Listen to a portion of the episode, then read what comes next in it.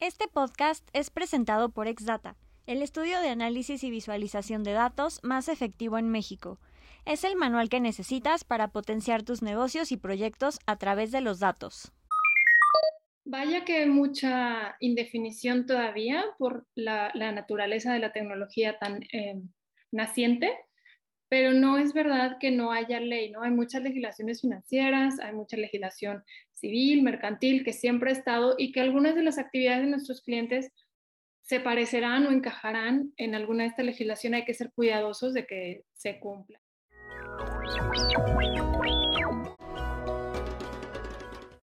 Hola, mi nombre es Lili Cuesta y te doy la bienvenida a DataShot, tu dosis semanal de información sobre todo lo relacionado a los datos. ¿Cómo los utilizan las empresas? ¿Qué pasa con aquellos que no lo hacen? Cómo su uso puede impulsar tu estrategia de negocios y más. Paulina es licenciada en Derecho y licenciada en Administración de Empresas por el Tecnológico de Monterrey, con estudios en campos como fusiones y adquisiciones, fintech, capital privado e innovación abierta por instituciones como IPADE, ITAM, CIDE y Yale.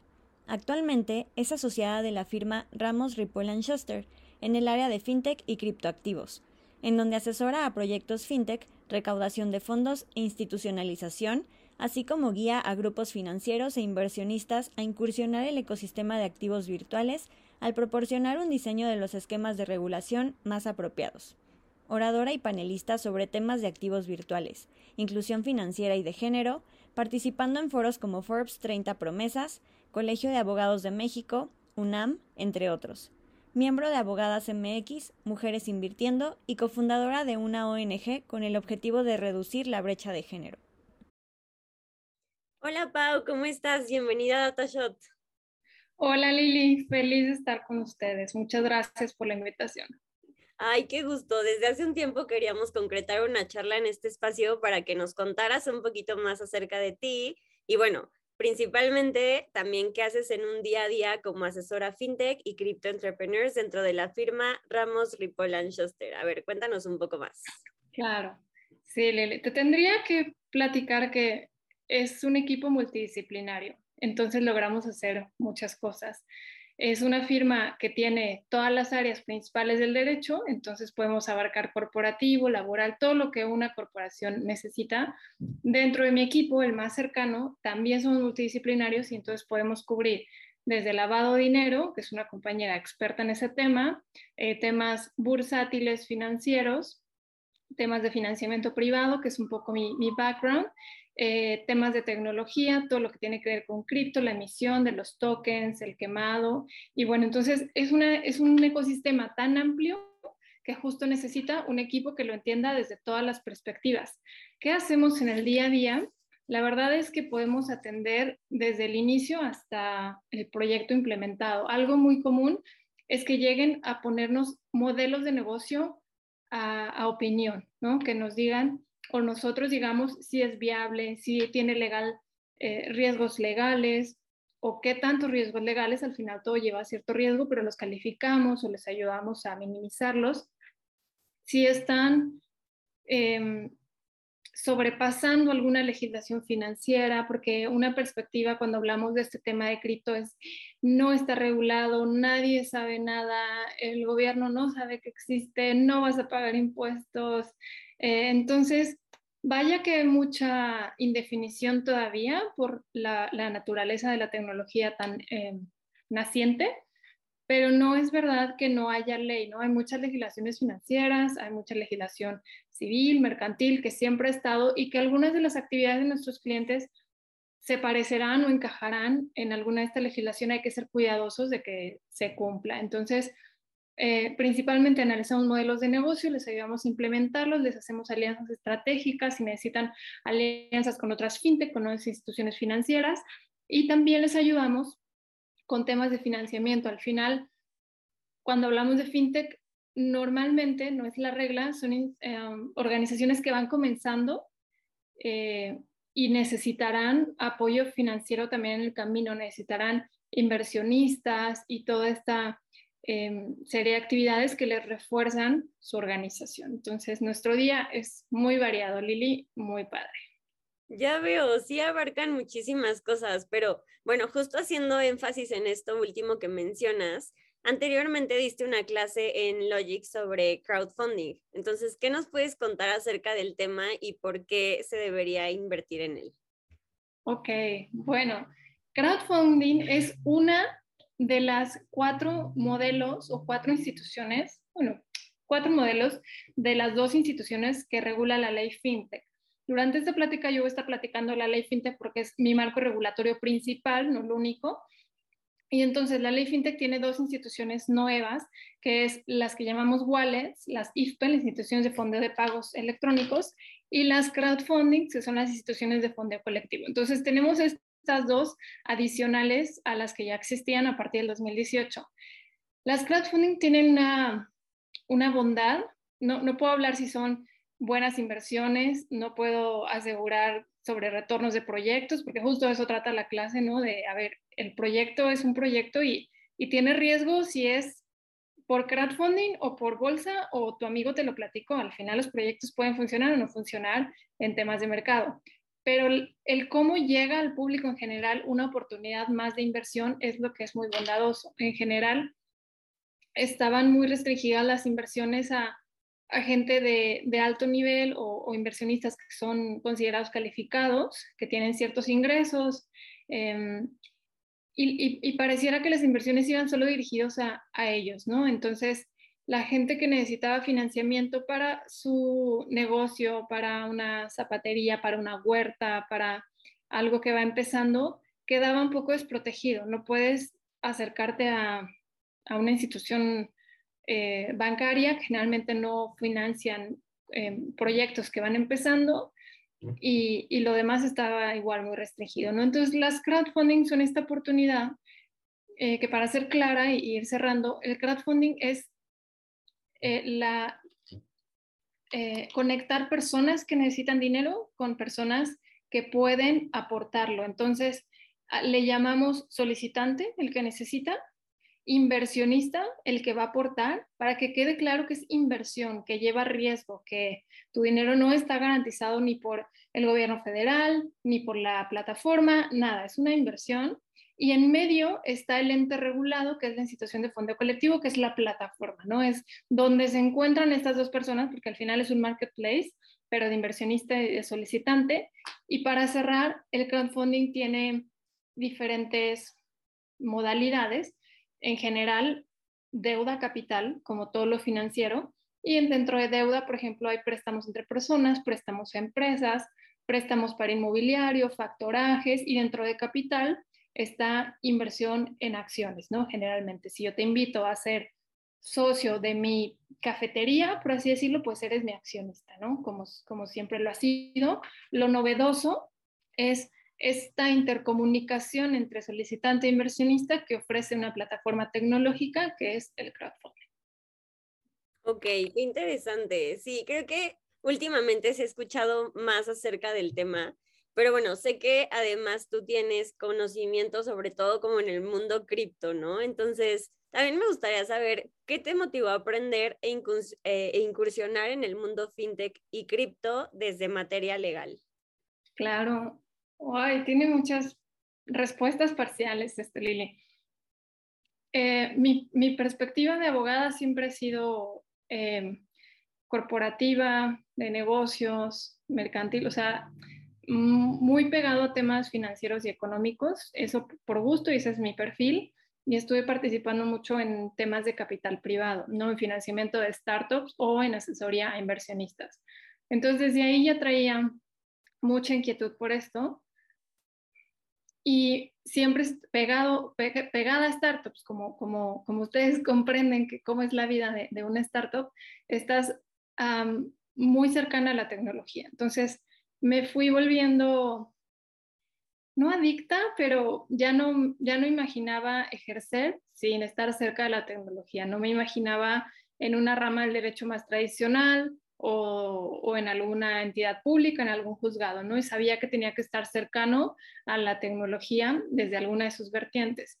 Y la vertiente que más me llamó fue la tecnología blockchain, ¿no? o sea, de todas las que me tocó ver en, en cuanto a healthcare, edutech, todas muy interesantes, pero para mí la que era punta de lanza era la tecnología en, la aplicación financiera, ¿no? Porque blockchain se puede aplicar a muchas, pero está ahora siendo aplicado a lo financiero y la verdad es que me encantó.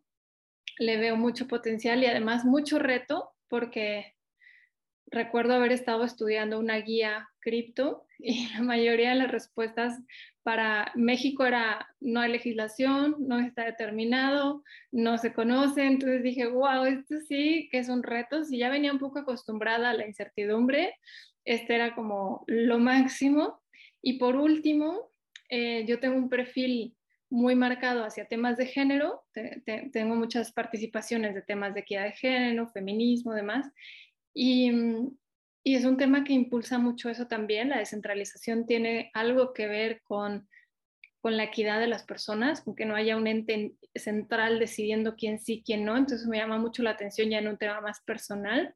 Y por último, y aprovechando que somos mujeres las que estamos aquí platicando, yo estoy convencida que es una, una, una ola tecnológica que no se nos puede ir a las mujeres. Ya se nos fueron muchas, y esta estamos decididas a no dejarla ir.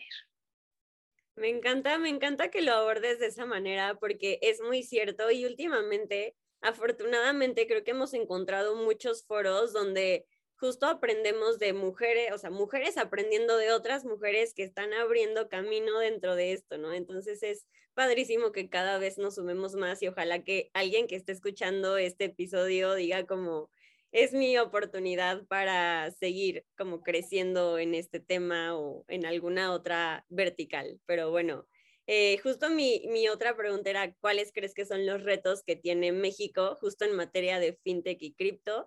Ya nos respondiste un poco acerca de esto, pero ¿hay algo más que se te venga a la mente? Sí, Lilia, a mí me encantaría, si me permiten, dejar un poquito de contexto legal en cuanto al cripto, ¿no? Yo empezaba diciendo, no es que que no exista una ley que le aplique, no es que sea de otro planeta y nada, no, Hacienda no esté viendo tus ganancias o tus pérdidas. Esa es un poco una visión eh, simplista del asunto y es mucho más profundo, ¿no? Entonces, si, puedo hacer un pequeño recap de cómo está la situación de México para ver los retos, te platicaría que la ley FinTech nace en el 2018, en marzo del 2018 y empieza regulando lo que ya les conté, las crowdfundings, las wallets, una parte que se llama modelos novedosos, que literalmente es, si no cabe ni aquí, ni aquí, ni aquí, ni acá, te doy chance para que se llama sandbox, para que en este arenero, como niños que juegan en el kinder, hagas tus pruebas supervisado, bajo control, con una muestra poblacional pequeña. Entonces, como para seguir incentivando la innovación, pero en un entorno controlado. Y también regula activos virtuales. Son estos cuatro modelos. Entonces, es súper innovador que México desde el 2018 haya comenzado a regular activos virtuales. Es una definición de activos virtuales inclusive que podemos platicar mucho sobre si la definición encuadra, no encuadra, es suficiente, es amplia. Te puedo anticipar que no, pero yo también creo que es un trabajo titánico. O sea, más o menos hoy, si revisas, habrá unos 17.000, 17.500 activos virtuales y el mes que entra va a haber 18.000 y 20.000 y así nos vamos a ir. Entonces, me parece muy difícil que alguien, cualquier institución o persona, diga, yo voy a definir activo virtual y le va a encuadrar a todos esos que existen y que van a existir, ¿no? Entonces, eh, si bien no, no termina de encuadrar, la verdad es que es súper novedoso que en 2018 los legisladores digan, órale, vamos a definir activo virtual, ¿no? Entonces, lo definen y además le dan la posibilidad a estas dos instituciones financieras nuevas, las wallets y las crowdfundings, de que operen con ellas. Algo también súper novedoso, solo que se restringe un poquito y dice, bueno, aquí en esta ley está la posibilidad, ¿no? Vamos a decir un rengloncito que lo menciona. Pero eh, Banjico es la, institución que va a venir a decir cuáles sí, cuáles no, qué características, y tiene un año para, para decirlo, ¿no? Entonces, pasa el año, todo el mundo muy inquieto, oye, ¿qué va a decir Banjico? A lo mejor sale con una lista, estas sí, estas no. Banjico durante el tiempo del 2014 a la fecha ha emitido comunicados, circulares, y sus comunicados principalmente dicen, sana distancia con activos virtuales, tienen mucho riesgo, fluctúan mucho. Entonces, la postura del Banco Central de México siempre ha sido de cautela. No es, no es algo que incentive, no es algo que, que, le guste. Entonces, estábamos inquietos en recibir estas disposiciones generales y salen mm, bajo la circular 4-2019 con una exposición de motivos justo de esto, de sana distancia, de fluctúan mucho, transacciones caras, eh, no, no, sabe quién, quién las controla, además.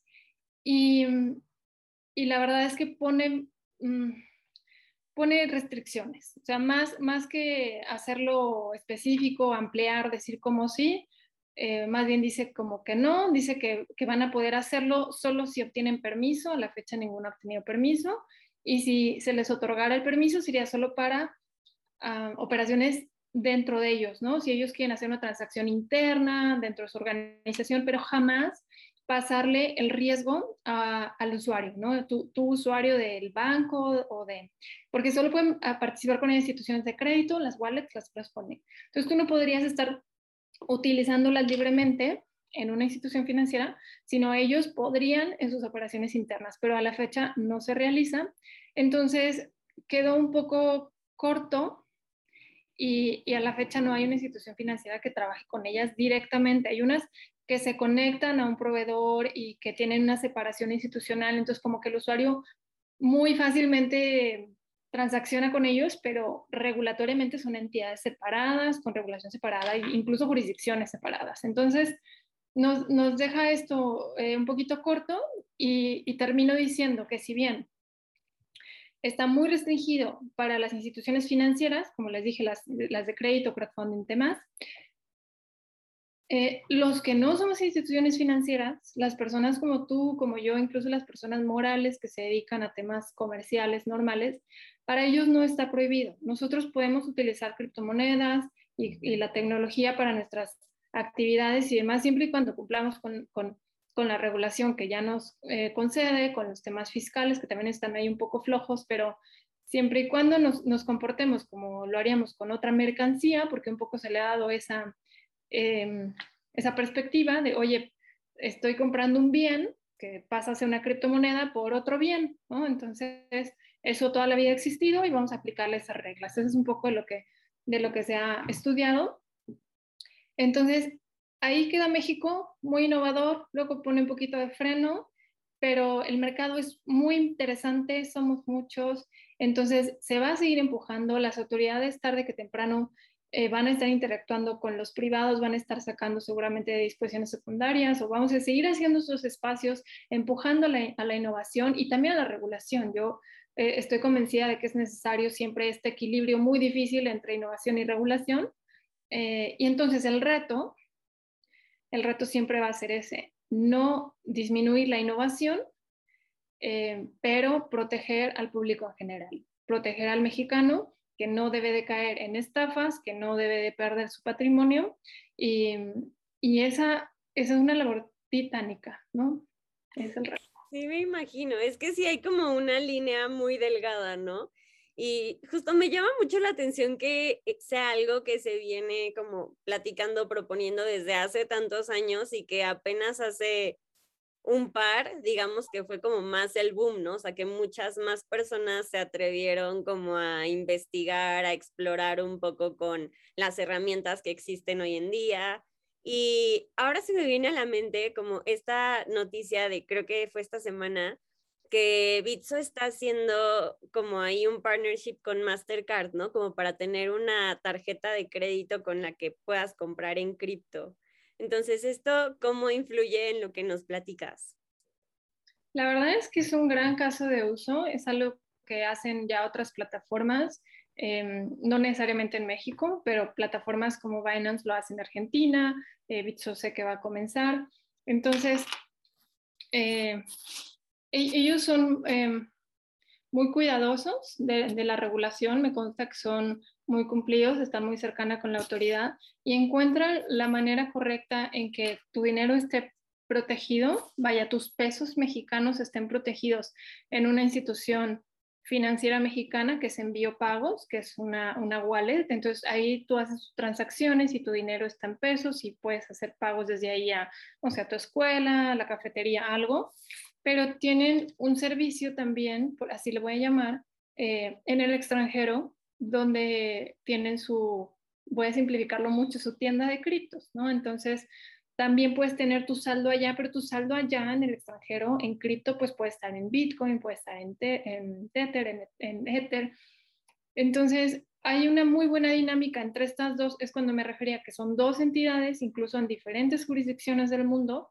Entonces, la que está en México cumple con todo lo que la CNV, Bajico y demás eh, reguladores le imponen, pero tiene esta estrecha colaboración con su entidad hermana, le voy a llamar en el extranjero, que es la que opera con cripto. Entonces, el usuario mexicano puede acceder a esa, pero, está cumpliendo con, los temas mexicanos. Entonces, en esta colaboración con, Mastercard, que de entrada, que, los detalles, pues no es que se puedan ni platicar ni los conozco, pero seguramente tú podrás tener a lo mejor algún colateral que ya no es en peso mexicano, sino en cripto, como si lo tuvieras de oro, de plata o de tierra, algún colateral que alguien te aceptó y vas a poder disponer de ese crédito que te darán. Lo estoy eh, construyendo en mi cabeza, no estoy explicando cómo funciona la tarjeta de envío que apenas dio en el anuncio estos días y no hay detalles, ¿no? Pero estoy, estoy explicando cómo una actividad que siempre existido, como dejar en colateral algo para que te den un crédito, pues se le aplica ahora que pueden ser criptos y tan tan, ¿no? Tienes tu, tarjeta de crédito. Es solo un ejemplo. Em, pero en el, en el, entorno, ya sin, sin, hacerlo tan específico de esta empresa, es súper importante y a lo mejor es algo que yo menciono mucho, la tecnología de blockchain la vamos a acabar utilizando todos, ¿no? Así como hoy mandamos un mensaje de WhatsApp y llega a mi amiga en China en tiempo segundos, eh, lo que evoluciona, lo que ahora nos tiene tan cambiados es que ya no mandas información, que fue una revolución, ya puedes mandar valor. Esa es la revolución que está sucediendo ahorita. Entonces, eh, que, la, adopción comience con tarjetas o con wallets o con bits o con cualquier otra exchange es un paso en la, en la dirección correcta, en mi opinión. Súper, qué interesante. Y bueno, adentrándonos un poco más justo en la parte de blockchain, eh, ¿cuáles crees que son los beneficios que tiene para garantizar la seguridad adecuada y también para proteger los datos de los usuarios? Uy, pues mira, em, en, definición muy genérica, la, blockchain lo que tiene es em, que los datos que se van armando. Mucha gente lo explica como libro de contabilidad, no necesariamente, pero sirve para el ejemplo. Los datos que se van armando se van concatenando. El que yo grabo ahora tiene una relación o está encadenado al anterior y el siguiente al anterior y el siguiente al anterior hasta que se crean bloques y los bloques entonces ya se, se aseguran y se crea otro bloque, ¿no? Entonces, esa información en cadena es lo que hace sumamente difícil hasta el momento, por ejemplo, la blockchain de Bitcoin, que fue la primera que apareció, que fue la que nos trajo esta tecnología, no se ha podido alterar, nadie la ha podido hackear o, cambiar. Y, si fuera el caso, si alguien lo estuviera intentando hacer, es que tendrías que mover eh, el bloque 10 y luego el 9, el 8, el 7 en tiempo real y luego en lo que tú estabas cambiando eso ya se creó el 11, el 12, el 13. Entonces, hasta el momento, no que es imposible, pero hasta el momento nadie, ¿no? Entonces, creemos, queremos y ah, abogamos porque sea imposible modificarlo. Entonces, eh, los datos tendrían mucha, bueno, ese es, ese es un tema, ¿no? La seguridad de que están encadenados. ¿Qué es otro elemento muy importante que no hay quien lo controle, ¿no? No es en una empresita no es el que lleva la libreta de los gastos y un día le borro un ingreso y se lo lleva a su casa porque tenía alguna emergencia y mañana lo repongo, ¿no? Eso es centralización, eso es alguien que puede mover los registros o cambiar las cosas. Y en, y en temas más grandes, pues un banco central o una empresa superpoderosa, o sea, alguien lleva la tesorería y alguien al final tiene discrecionalidad para modificar las cosas para bien o para mal. Entonces, cuando está esta tecnología que es distribuida, no hay quien tenga ese poder central. O sea, tu computadora y la mía y la mía y la mía, todas las que están sirviendo la red son las que están generando información. Entonces, no es como que puedes llegar y atacar em, una, una red o una base de datos de un banco, de algo, y, y, se acabó, sino que tendrías que ir por todas las computadoras que están distribuidas en el mundo. Entonces, esto lo hace muy complejo y le da esa seguridad. Em, siempre traerá las consecuencias de, oye, y, si no hay nadie que cuide esto, pues ¿qué pasa? ¿No? A veces tú pierdes tu contraseña de algo y por suerte hay un ente central, un Gmail, un Facebook, un algo que te dice, bueno, bueno, mándame un correo y te hago otra contraseña, ¿no? En casos donde todo está descentralizado, pues la perdiste, la perdiste, ¿no? No hay a quien irle a tocar la puerta. En cuanto a datos, pues esto nos genera mucha certeza, pero tengo que ser cuidadosa a decir que es una tecnología que va empezando y que tendemos a ser positivos hacia ella, ¿no? la podemos usar en salud, ¿no? Para, para tu análisis clínico o, perdón, tu historial clínico, pues qué mejor que esté en blockchain. Oye, para agricultura, en lugar de poner sellitos a las manzanas de que esta fue regada sin fertilizantes en tal tierra y así hasta que llegue a Japón, sello tras sello, pues mejor en blockchain. Entonces, hay mucho potencial, incluso para combustibles, es un caso de uso que a mí me gustaba explicar, em, pero la realidad es que todavía no tenemos pruebas, ¿no? Entonces, nos tomará tiempo ver esa utilidad efectiva, pero sin duda que le tenemos mucha, mucha fe en que pueda sustituir libros, registros, eh, sellos, un montón de cosas que se prestan para corrupción. Claro. Y por ejemplo, ahorita, ¿cuánto tiempo tenemos como utilizando esta tecnología y cuánto sería como el ideal de decir, ok, ya está como más probado, ya podemos eh, ver realmente aplicado cuáles fueron los beneficios, cuáles no, cómo, cómo se puede ahí monitorear esa parte. Esa segunda parte de la pregunta, la verdad es que no, no te la podría contestar. Tal vez alguien con, con muchas tablas tecnológicas o que programe, eh, podría darte un aproximado porque nadie te diría, no, pues mira, al año 15, ¿no? Eh, creo, que, creo que todo depende justo de cómo el mercado la use, la adopte, eh, los incentivos que se le den o las previsiones, demás, pero sí tenemos una fecha de inicio.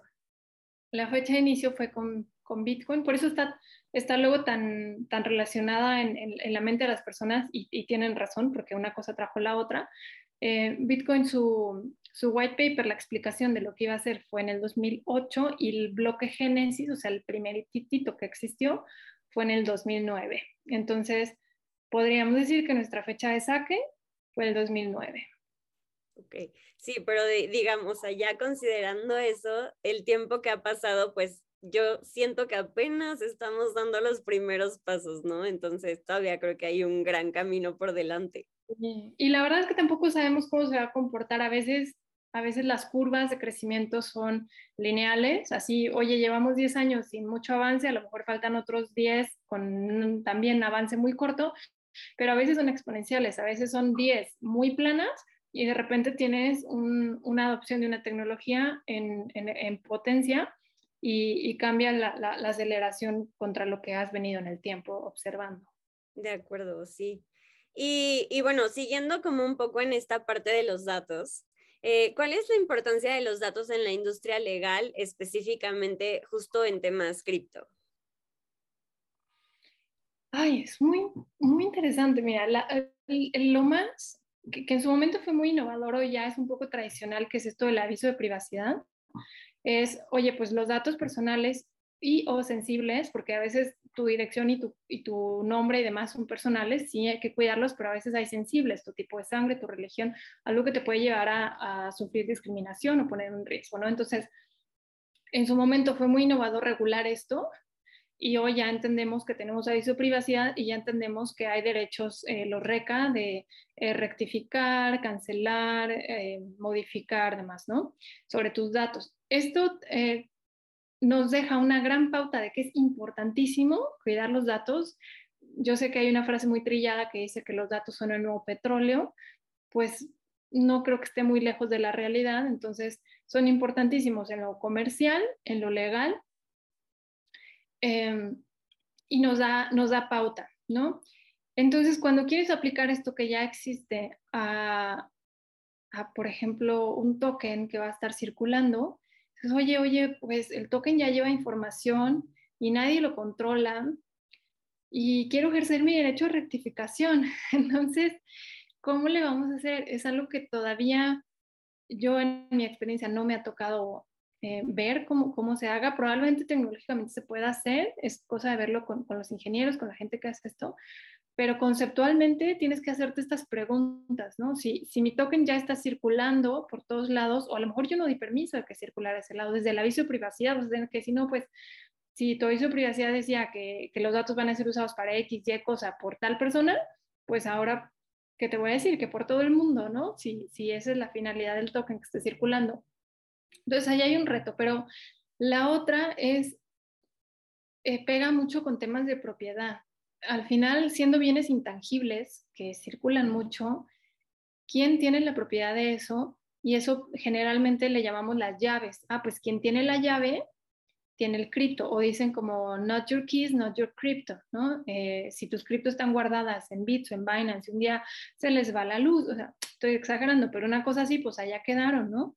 Entonces, pasa a temas de, de propiedad y dice que quien tiene tu llave tiene la propiedad de las cosas y la llave generalmente son eh, contraseñas o las 18 palabras que te hacen cambiar la contraseña. Y lo que te decía, si tú pierdes eso, no hay a quien irle a decir, oye, fíjate que lo apunté en una libreta que ya tiré a la basura y ahí están guardados mis NFTs valiosísimos. Pues so sorry, ¿no? Entonces, yo creo que va a haber mucha necesidad de que las personas guardemos nuestros datos como esta clave, porque yo perdí una contraseña, por suerte no había más que un CryptoKitty ahí adentro, pero, pero perdí la contraseña y, probablemente tenga que venir alguien a decirme, a ver, no la apuntes en tu libreta, apúntala acá, pero yo tampoco la veo, em, yo no te la puedo dar, pero aquí te la guardo para que no la pierdas, o sea, creo que tiene que haber mucha innovación allá, que, que ya, ya, ya hay bastante, también en cuanto a las, cuando las llaves son larguísimas, también lo nuevo es que sean cortitas, que sea como un hashtag donde, ok, mi billetera ya ves que es como hashtag 28, está algo muy largo. Bueno, ahora ya a lo mejor puedo hacer apodos para que me transfieras más fácil. Y por último, em, la privacidad, eh, les, les, les, dejo por ahí un, que, que, si les interesa lean un caso que se llama Tornado Cash, que acaba de suceder hace unas semanas.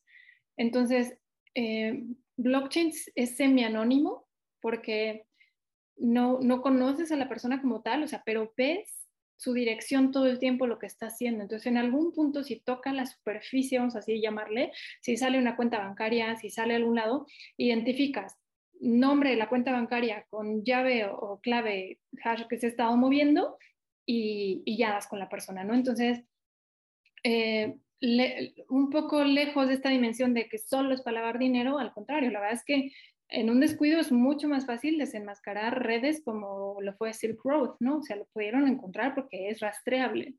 Entonces, em, aquí se, se, marca una línea otra vez entre lo público y lo privado, donde justo lo que se ha tornado Cash era como yo defiendo la privacidad y yo voy a hacer que no vean qué dirección está haciendo tal transacción.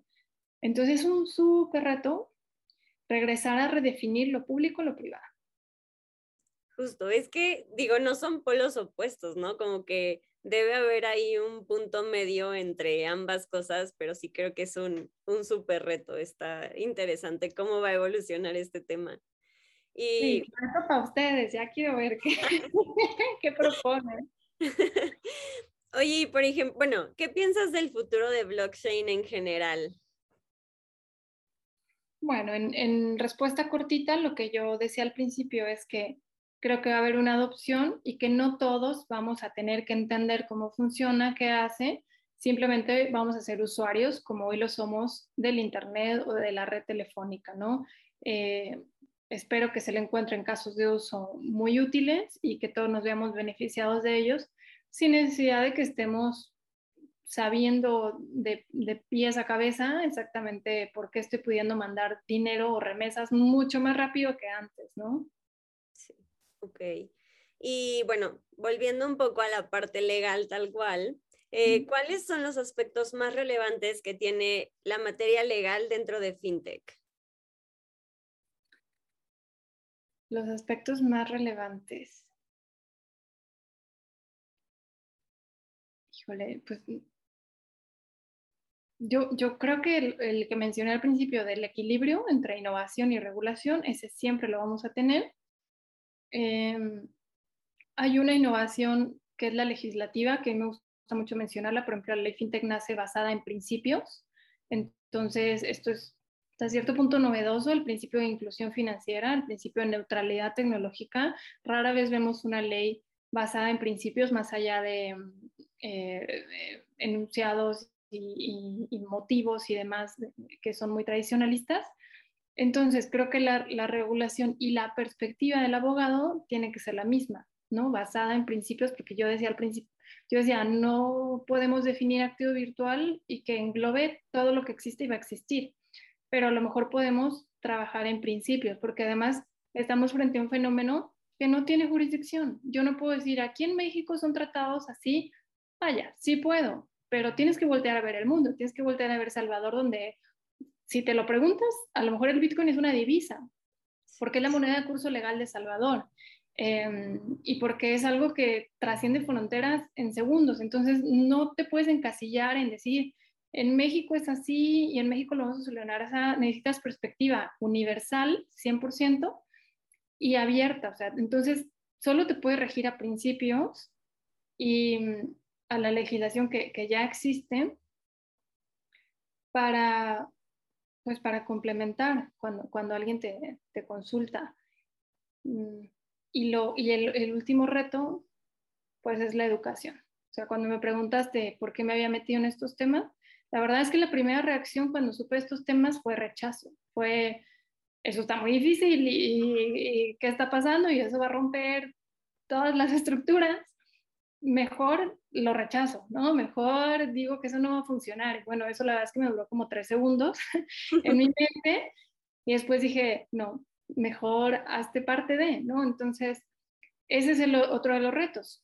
El abogado y cualquier profesional, el contador y demás, tiene que hacerse la idea que llegó para quedarse y tiene que ponerse a estudiar. Sí, Oye, personalmente, ¿cuál ha sido el reto más grande al que te has enfrentado en, esta, en este camino laboral, en esta experiencia? Mm, generalmente es conmigo misma, por supuesto. A mi alrededor tengo mucha gente, encuentro mujeres como ustedes que hacemos comunidad, que es padrísimo, encuentro mentores, encuentro colaboradores, este, compañeros increíbles pero el reto siempre eres tú misma, ¿no? El reto siempre es el síndrome de la impostora, el reto siempre es pensar que lo estás haciendo bien o al menos lo mejor que puedes en un entorno tan dinámico. Y le decía a una, a una alumna hace un poco de tiempo, y hacerte amiga de la incertidumbre. Digamos que yo ya traía práctica con esto de las startups, las inversiones que pueden pasar o no pasar, pero cuando llegas a un tema así, tienes que hacer las paces de que nada está completamente escrito, repito, sí hay cosas que hay que seguir, lineamientos, pero también hay mucho espacio para pensar y para, aunque no lo quieras, pues equivocarte, ¿no? Entonces, tengo la fortuna de contar con compañeros que me dicen, como te está atacando el síndrome de la impostora y no lo voy a permitir, me ayudan y me impulsan, pero eh, siempre el reto vas a ser tú misma. ¿no? Sí, me gusta mucho que lo hagas así, porque es verdad, ¿no? Sobre todo como que en un tema tan nuevo, pues nunca nadie va a ser como tan experto, ¿no? Si, todo el tiempo están saliendo cosas nuevas y yo creo que nos puede pasar de que, ay, no, no sé lo suficiente, pero nadie sabe lo suficiente en realidad. Entonces, ahí es donde creo que a mí también me ha entrado un poco la, ahí la espinita de que, chin, me tengo que poner al día en este tema, en esto otro, pero me encanta que hayas adoptado como ya una línea muy específica de voy a entender mejor o eh, abarcar todo lo posible dentro de este nicho y que ahora podamos estar platicando aquí acerca de ese expertise. Sí, pero como anónimos, un día a la vez, teniéndome paciencia, teniéndome paciencia. ¿Y qué es lo que más te apasiona de tu trabajo? Qué buena pregunta.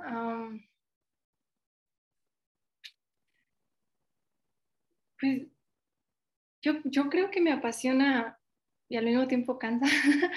me apasiona la, la, innovación y la innovación bien encausada siempre nos ha traído mejoras como sociedad. Entonces, el pilar de todo lo que hacemos o de todo lo que nuestros clientes quieren hacer es inclusión financiera, ¿no? Entonces es, yo no soy de Ciudad de México y, y tengo mucha sensibilidad al interior del país y entiendo cuando cuando la gente está sesgada, ¿no? Que piensan que todo el mundo acepta tarjeta, que en todos lados hay internet, que te puedo hacer una transferencia y la realidad es muy distinta. Somos un país que con mucha dificultad tiene internet y con mucha dificultad tiene educación financiera y, menos tienes terminal bancaria en cada esquina, en cada tiendita. Entonces, si hay una tecnología que puede potenciar que más mexicanos tengan acceso a servicios financieros de calidad y eficientes, y que por ende se, se ayude a, la economía y a las familias, pues eso cuando lo reflexionas es tu motor. No todos los días a toda hora te acuerdas cuando estás em, en la noche o en una junta, pero si lo reflexionas como con esta pregunta, este tiene que ser tu motor, ¿no? Una tecnología bien enfocada, nosotros apoyando a que se aplique con regulación correcta y que nos ayuda a ser un país con mayor inclusión económica, financiera. Súper. ¿Y cuáles son los retos a los que se enfrenta la banca tradicional versus fintech? Pues uno de los retos es el mercado que ataca, ¿no? O sea, la, la banca uh, sirve como al 30% de la población en México y era con lo que le alcanzaba y lo que le interesaba y así estaba bien, ¿no? Eh, si tú como estudiante vas y pides un crédito o tú con el ejemplo que ponía de la cafetería, los emprendedores y demás, la verdad es que no había. Entonces por eso nacen estas que llamamos financiamientos alternativos. Y, y entonces las fintech, las crowdfunding, a ver, no todo lo fintech tiene que estar regulado, quiero decir, hay cosas que son tecnología financiera, que no necesariamente son actividad regulada, por ejemplo, una base de datos más rápida, una nube, o sea, eh, un historial crediticio, o sea, la, tecnología se puede aplicar a muchas cosas que empalman con las actividades financieras, pero no todas son actividades reguladas como captación de dinero o como inversiones. Entonces, hablando de todo lo fintech, no nada más de lo regulado, porque me he enfocado solo en lo regulado, pero de todo lo fintech, todo lo que ayuda a que las cosas sean más rápidas, eh, están cubriendo a esa gente que al banco no le interesaba, ¿no? Están queriendo ir al estudiante, al, emprendedor, al freelancer, mucho también, al interior del país, eso también me encantaría verlo. Entonces el banco, siendo una institución muy grande, y esto es de todas las instituciones grandes, de hecho se llaman como Goliath, ¿no? Porque son muy grandes y moverse es muy lento mover una institución global o de miles de empleados, con miles de comités y demás, es muy lento, aunque quieran ir en la misma dirección. Y una startup, que tú lo conoces perfecto, una startup se mueve rápido y hace cambios rápidos y además tiene muchos otros retos, pero, pero va mucho más rápido. Entonces, alguien va a llegar a ese mercado y puede que llegue con más rapidez la fintech y se lo coma, en lo que la banca voltea y ve y se convence y lo pasa por comité y resulta, ¿no? Entonces, eh, como lo están afrontando es que algunos bancos sí dicen yo voy con todo y ahí van a su ritmo y la verdad es que creo que van bien. Hay algunos bancos que están diciendo esto está demasiado distinto a mí y voy a hacer una decisión y voy a hacer mi propia fintech chiquita o voy a hacer mi equipo que se dedique a eso. Entonces, eso también es, es muy común en partes de, innovación abierta. O las otras también están acercándose con emprendedores, justo mencionando yo esto de innovación abierta. Oye, pues tráemelos aquí a mi hackathon, a mi evento de innovación y a ver qué están haciendo y ver qué hacemos juntos para yo con toda mi infraestructura y ellos con toda su agilidad podamos ir juntos. Sí, me encanta que en los últimos años han surgido muchísimas fintech que ofrecen soluciones que no existían. O sea, yo me acuerdo que cuando era chiquita, ahí sí, cuando tenía como 18, mi mamá me decía, es que tienes que sacar ya una tarjeta de crédito porque si no, luego si quieres comprar un coche no vas a poder porque no te van a dar un crédito y así, como que todas esas limitantes, ¿no? Pero veía muchos amigos que, no sé, ya sus 25 y más, nunca habían tenido una tarjeta de crédito y era muy difícil que les dieran un crédito justo, ¿no? Entonces, creo que ahora hay muchas pues justo muchas fintech que dicen como no importa, nosotros confiamos en ti, casi casi te damos estas facilidades y ya se abre como una ola de oportunidades, ¿no? Claro, y son cambios a veces muy chiquitos. Mira, a veces las fintech pueden atacar cierto tipo de, de, niveles de cuenta, con cierto tipo de tecnología, o sea, están diseñados para hacer a, cierto mercado, ¿no? Este, a lo mejor transacciones muy grandes y demás no encajan en lo que se creó de una fintech, pero luego hay sutilezas que dices, aquí se nota cuando el regulador ya quiso poner atención y son cosas que no cuesta nada. Por ejemplo, cuando doy la clase de crowdfunding, que ahora me recordaste, parte de las reglas en las crowdfundings es que toda la letra sea más o menos del mismo tamaño en todas las comunicaciones. Dime qué tanto cuesta eso y la diferencia que genera, porque justo los amigos que me dices que a los 25 no tienen tarjeta de crédito, yo también tengo muchos amigos así, la verdad es que si ahorita les enseñas un estado de cuenta, una tarjeta o, o la de hace años, porque también ya los pusieron en orden, no le entienden. O sea, ¿cuánto tienes que pagar? ¿Quién sabe? Porque te ponen cuatro totales, que, el, que esto, que, ¿y cuánto, cuánto cobras de interés? Pues que el CAT, que esto, que el otro. Está muy confuso y en letras chiquititas. Entonces, el regulador voltea y dice, a ver, a ver, a ver, a mí esas cositas no me encantan, así que en estas plataformas, tamaño, tipo de letra, similar por todos lados. Y eso es lo que voy. No cuesta un peso eso, pero es una intención en el camino correcto. ¿no? Sí, justo. Sí, wow, qué diferencia. Y bueno, hablando de esto, ¿cuál es tu top 3 de plataformas fintech y por qué? yo creo que mencionaste envío, envío es, es, top porque hay muchas plataformas que estuvieron antes de la ley operando, que luego estuvieron en un, en un tema transitorio que siempre han tenido que estar al ladito del regulador y incluso moldeado seguramente la, la realidad. Entonces, eh, envío pagos, que es la de Bitso, pues es, fue la primera en ser autorizada, entonces eh, deja tú como usuaria o lo que sea, es la primera, ¿no? Entonces hay, hay mucho que es emblemático y, y además les deseo que, les vaya muy bien, que sean punta de lanza y que abran camino para, para quien venga detrás, ¿no? Me, me, gusta una que se llama Snowball de crowdfunding, la verdad es porque la pongo de ejemplo en mis clases, me ha ayudado muchísimo y también tengo algunas inversiones ahí justo para pues probar lo que uno predica. Y también porque veo que tienen intención de crear eh, mercado secundario, o sea que las acciones circulen más, aún siendo privadas, es un tema a mí que personalmente me gusta mucho. Y en crowdfunding también está Brick, Brick también es, es de mm, inmobiliario. Y es por la misma razón por la que envío, envío la estoy nombrando, porque Brick estuvo desde antes, estuvo muy de la mano con el regulador, los conozco y sé que siempre estuvieron queriendo cumplir, aportar, ayudar. O sea, imagínate, aparte de llevarte una, imagínate que el regulador no sabe, tú tampoco, la ley acaba de salir ayer, tú llevas operando dos años, tienes seis meses para poner una solicitud gigantesca, la bancaria más tus gastos, más el emprendedor. O sea, el reto está grande y no le sacaron y lo hicieron creo que de la mejor manera. Entonces, son esas plataformas que, que les deseo que sigan abriendo camino y que lo sigan haciendo muy bien. Súper. ¿Y qué consejo podrías darle a las personas que quieren incursionar en el mundo fintech? Ah, el consejo que me dio mi jefe. mi jefe me dijo que no había mejor manera, o sea, cuando platicamos me dijo, ¿usas alguna? Y yo, pues tal y tal, con eso. Porque en este camino se aprende haciendo.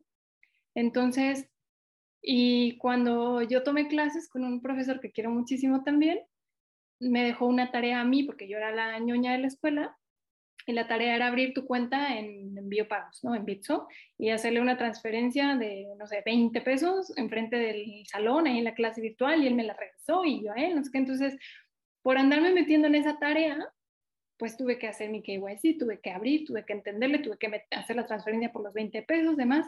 Entonces, entendí que en efecto, claro que la teoría te va a ayudar y demás, y los videos y platicar con gente que sabe y gente acreditada, eso en cualquier materia te va a ayudar mucho. Pero creo que lo que te va a hacer diferente es que tú de verdad abras una cuenta con 20 pesos o 40 pesos y veas lo que te preguntan y veas y leas los términos y condiciones, incluso que aprendas a diferenciar si estás tratando con alguien regulado o con un charlatán. Em, entonces, no hay mejor consejo que involucrarte con, con precaución y cautela, pero meterte. Sí, definitivamente. Creo que cuando en Exdata justo empezamos como a meternos en este tema y que era como queremos sacar una colección de NFTs y cómo le hacemos, ¿no? O sea, y literal fue desde el principio, a ver, ábrete una cuenta en OpenSea, este, ve, ve qué te piden, ve qué formatos, cuánto te cuesta y solo haciendo, pues pudimos lograrlo, aprendimos de los errores que se cometieron y ahora ya vas dando como otros pasos tal vez más complejos, pero me encanta, me encanta el consejo, definitivamente lo comparto. Y bueno, para finalizar, tenemos tres preguntas que le hacemos a todos nuestros invitados y son las siguientes. Eh, sabemos que se aprende más de los errores que de los aciertos, así que ¿cuál consideras que es el error del que más has aprendido? Pues no sé, podría decirte que, que son errores de comunicación, que son errores de comunicación en los que no dejas muy claro o no te diriges con las personas que tenías que hacerlo, no transmites con la fortaleza suficiente los deadlines o los objetivos que percibes, o sea, también a veces cuando quieres ser muy eh, niña buena, muy amable, que no vean que yo este, soy la mala de la oficina, la estricta, entonces como que estar cuidando ese, mm, ese pensamiento un poco de, de, que dirán, que todos piensen que soy buena onda, no la típica amargada, mala, que los trata mal.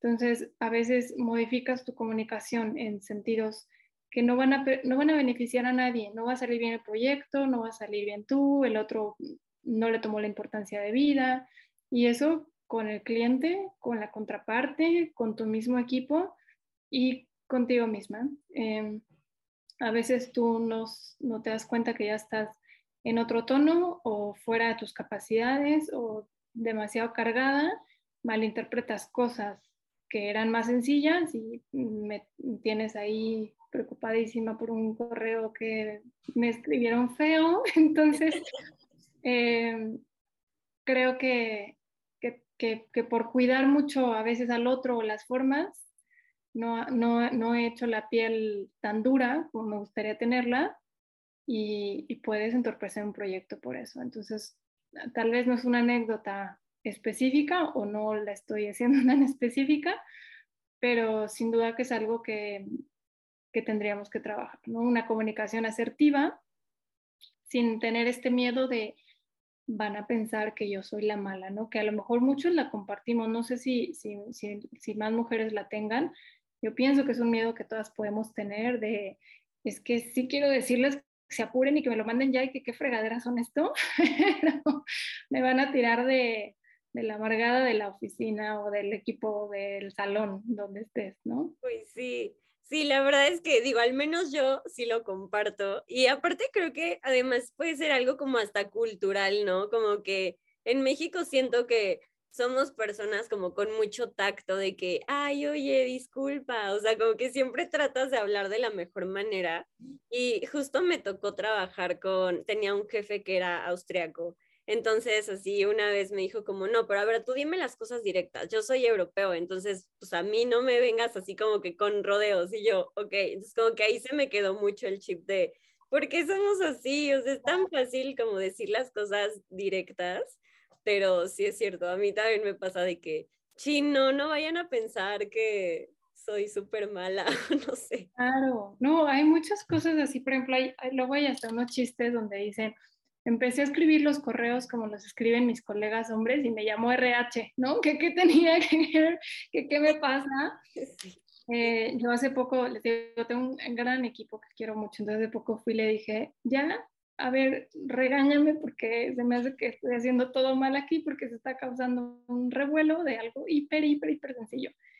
Y ya lo lee y me dice, pues, pues lo que te voy a regañar es por dejarte aquí falta un estate quieto, aquí falta firmeza. Entonces, pues al final son una serie de errores de los que tienes que aprender, ¿no? Sí. Cómo no dejarte de tus propios prejuicios. Sí, totalmente. Uy, qué gran, qué gran lección. Eh, bueno, la segunda pregunta es, ¿cuál ha sido la decisión más importante que hayas tomado basada en datos? Cambiarme de ciudad. Sí. cambiarme de ciudad es, es, muy emblemático porque te podría decir cambiarme de giro, cambiarme de trabajo, pero todo eso lo lleva, lo lleva adentro, ¿no? Entonces, ¿qué datos tienes? Pues es, es, que sí fue basado en datos, o sea, la cantidad de personas, la cantidad de ofertas, la cantidad de consumidores, la cantidad de mercado, la cantidad de personas interesantes, em, todo eso de una ciudad como eh, capital y, eh, es muy contrastante contra una ciudad en el interior de, de, un país, ¿no? Entonces, también son estilos de vida muy diferentes, enfoques de tu profesión completamente distintos Em, yo estaba consciente justo de lo que estaba haciendo y, y me animé por los datos. O sea, las probabilidades que te da un mercado más grande contra uno más pequeño, pues me, me vine a poner a un mercado más, más ambicioso. ¿Y cómo estuvo? O sea, ¿de, ¿de, dónde te fuiste? ¿A dónde llegaste? ¿Cuánto tiempo te tomó esa decisión? muchísimo. La verdad es que fue por dos amigos muy queridos que llegaron y me dijeron, te tenemos que sacar de aquí, ¿no? No tiene absolutamente nada de malo mi ciudad, es preciosa y estaba muy a gusto. Pero me lo decían y me llamaba mucho la atención que la gente me dijera, te tenemos que sacar de aquí. Y entonces uno de ellos sí se lo tomó muy en serio y me dijo, vente, tengo un lugar y es de dos meses, pero vente es una vacante X día y yo, pues me voy. Y entonces la verdad es que hay temas luego ya personales familiares que implican muchísimo. Eh, y yo le dije, como nada más voy por dos meses, no se preocupen. Entonces como que mi familia medio se lo tomó ahí un poco a risa porque no es la tendencia, la tendencia es estar aquí, todo nos va bien, nos echamos la mano y vivimos bien a gusto. O sea, no hay necesidad, la verdad, de andarse uno yendo de foráneo y demás pero como que lo jugué un poco a que ahorita vengo, no me tardo, y después estuve yendo y viniendo mucho por un, trabajo que tuve así de entre aquí y allá, pero, pero desde que llegué sabía que ya no me iba a regresar, porque todos esos anhelos que yo tenía de estudiar, de compartir con gente súper interesante, de tener retos grandes que yo me había imaginado en la universidad, y creo que todos lo hacemos, eh, los encontraba mucho más aquí. Y después yo hasta decía, no, bueno, y, si no es aquí, es en un lugar más grande, ¿eh? o sea, a mí aguántame y me voy a una ciudad más internacional. Pero la verdad es que no, no me ha quedado de ver nada, estoy muy satisfecha de esa decisión, difícil, pero, pero como dices, basada en datos, pues Súper bien. Oye, bueno, por último, la data está en todos lados, así que cuéntanos cuál es el dato o los datos que consultes todos los días. Ah, consultamos el diario oficial de la federación, consultamos, aunque no queramos, el precio del Bitcoin. precio del dólar también. Y pues no, ya lo demás son noticias, este, pues sí, principalmente buscando noticias, pero nuestra fuente de información oficial es el diario. Y ahí es donde, donde tendríamos que estar revisando todo lo que cambia nuestra industria todos los días. Ok, buenísimo. Ay, Pau, pues me ha encantado esta plática, he aprendido muchísimo, de verdad, desde que Iniciamos con el podcast, he tenido invitados increíbles y esta no es la excepción. Eh, pues muchas gracias. ¿Hay algo más que quieras agregar? No, invitar a todos a que no le tengan miedo al tema, nos eduquemos y en específico las mujeres, si me quieren buscar, si me quieren platicar y, y, y vamos creando esta comunidad, que yo he visto que ya hay varias, pero hay que unirnos pues dejo también ahí abierta la invitación para que nos juntamos, nos conozcamos y sigamos fortaleciendo la presencia de, de las mujeres en esta industria. Super, Pau. Pues muchas gracias. Qué padre todo lo que estás haciendo y, y sé que vienen muchas cosas más, ya, ya lo platicamos. Entonces, mucho éxito en todo lo que venga y gracias por compartirlo con nosotros. A ti, Lili, gracias. Si te gustó el episodio, compártelo con alguien. También sigue Datashot en Spotify y califícanos con 5 estrellas para que más personas nos encuentren y podamos tener nuevos invitados. Eso es todo por hoy. Yo soy Lili Cuesta y sigamos transformando datos en activos.